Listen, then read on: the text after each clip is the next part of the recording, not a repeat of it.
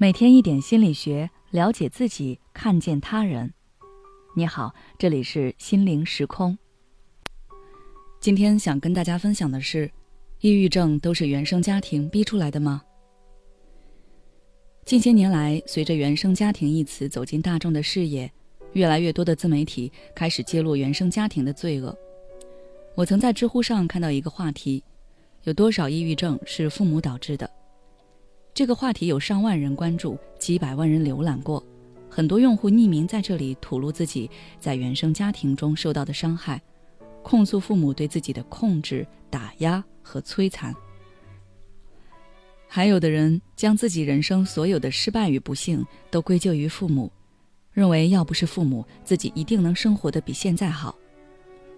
我不否认原生家庭与一个人的人格形成有着千丝万缕的联系。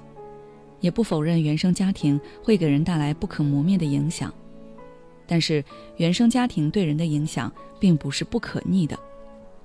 或许你在小的时候，你的父母因为种种原因做出过很多不对的事情，给你的内心世界造成了伤害。但长大后的你是有能力改变这些的。一九五五年，心理学家埃米·维尔纳和露丝·史密斯曾做过一项长达数十年的研究。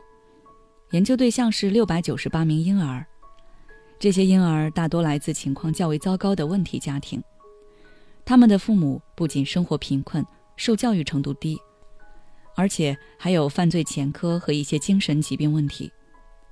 在这六百九十八名孩子中，有三分之二的孩子在十岁左右出现了学习和行为问题，到了十八岁还开始有各种犯罪行为和精神问题。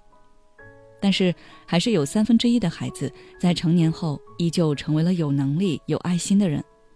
他们不仅找到了更好的工作，还组建了属于自己的幸福家庭。艾米·维尔纳和露丝·史密斯做这项实验，本来是想研究早期逆境对人生的毁灭性打击，但他们没想到，有三分之一的孩子并没有如他们料想的那样自暴自弃，或者出现精神问题。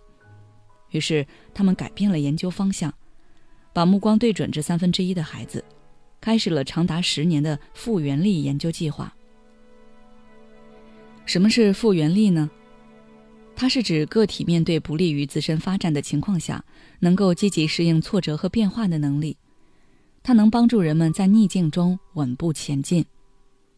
艾米·维尔纳的实验结果表明了，原生家庭虽然会对人的心理造成巨大打击。但是这个打击是可修复的，因为大家还拥有复原力。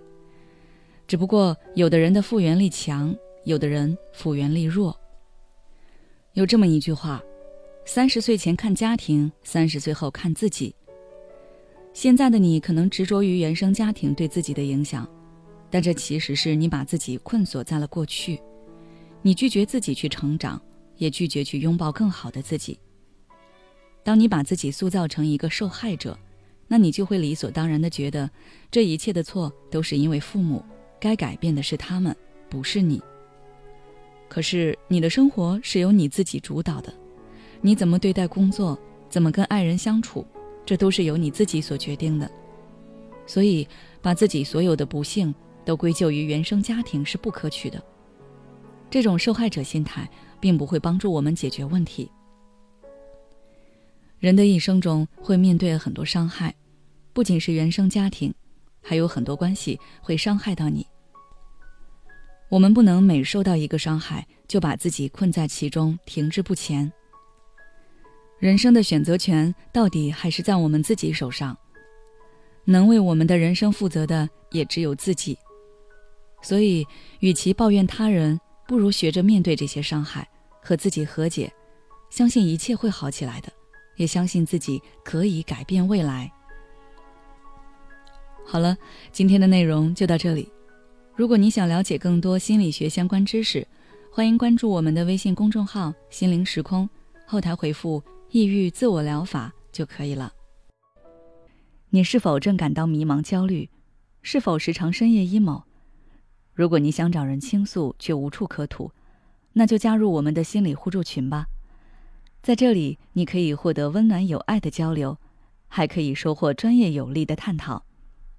只要你关注微信公众号“心灵时空”，回复“心理成长”，就可以获得入群资格了。